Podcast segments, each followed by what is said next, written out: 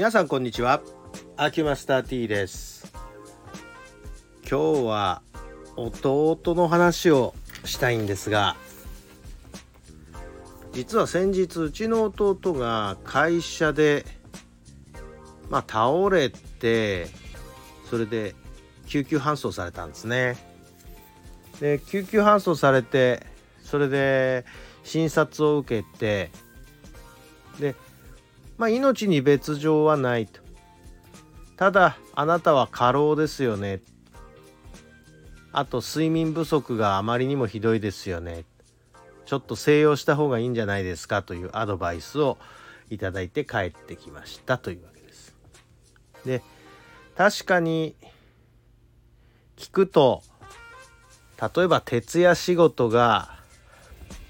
1週間の半分ぐらいを占めたりとかあるいはやってもやっても仕事が溜まっていく一方ででそれは要するにね立場がそれをやらせてるんですけれどもまあある担当部長をやってたのを兼任でこっちの部長もやれと言われて2つ部長を掛け持ちした上にでそれが相手様もいらっしゃいますしねなかなか取引先との相手をしてこう両方こなしていくんだけど体制が整ってない名前だけ部長だから結局やるのが自分一人ということで作業量が多すぎる。でこのことを上の方に伝えてこれ一人じゃ無理ですからって伝えてるんだけどこれがうまくいかないということでまあそういう先行きの不安感とかね。あるいはやってもやっても仕事が溜まっていくという焦燥感とか。まあだけどこれ投げ出すわけにいかないっていう責任感ですね。こういったものでどんどん押しつぶされていって。結局会社で結果倒れて今会社休まざるを得ない状況になってると。でドクターからは何だったらあの心療内科紹介しましょうかみたいなこと言われてるっていうことなんですね。ちょっと聞くと悲惨だなそれなって。命は守ろうねっていう感じはしたんですが。とはいえここが宮遣いの、えー、辛いところで。まあスパッとやめるわけにはいかんですわね。家族も抱えてますし。でまあその治療ということでまあ陰ながらと言いますか公的なところに頼らずにじゃあお前俺んとこ来いやと。もちろんお前兄弟なんだからお代はいらねえよっていうことで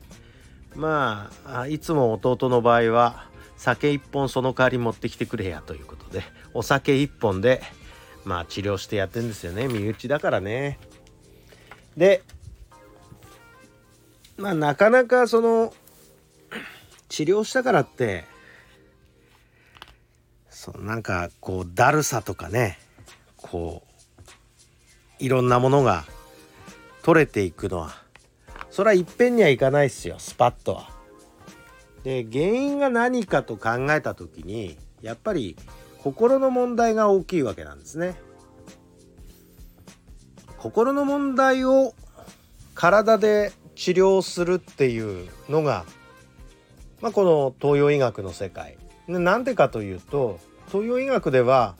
心と体は一つだから体を治療すれば心も治療できるというふうな形なんですね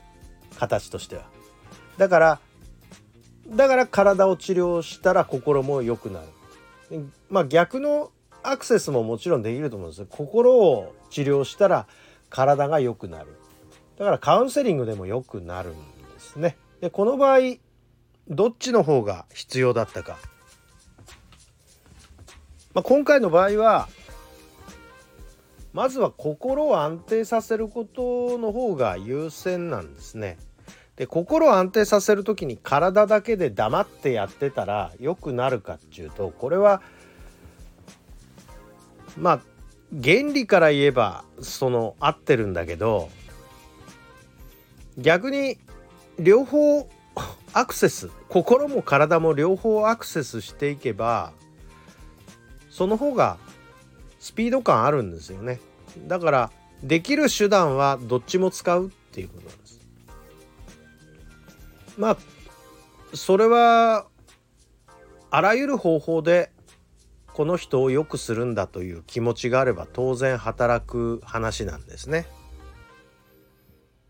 ですから一つは体の方は、まあ、当然凝りが非常にこう極材的に集中している全部手はあるんだけど全部の中でやっぱり濃淡があるわけでそれを平均化していく作業が針とか球だよっていうことは昔なんかの収録でお話しさせていただいたんですが一つはそれをやりもう一つハリキューっていうのはすごい時間のかかる治療なのでその間に今体で起こってることはこういうことなんでこれを解決するためにはこのことを理解することだよっていうことをまずは説明してやると。この2つ心と体にそれぞれまあ口で喋るの口張りって言ったりするんですがこれをやっていくと両方やった方が明らかに治療のパフォーマンスは上がるということで両方やるということになるわけです。あちょっと長めの話になりそうなんで続きはこの次にいたしますかね。でもまあ心と体って私があの頭の中で分けてる時点で本当は心身一によって心と体は一つっていうのを実は自己矛盾してるなって思いながら話してました。まあそこは失礼。この次の時にまた話します。それでは今日はこれで。ちょっと長めでした。失礼いたします。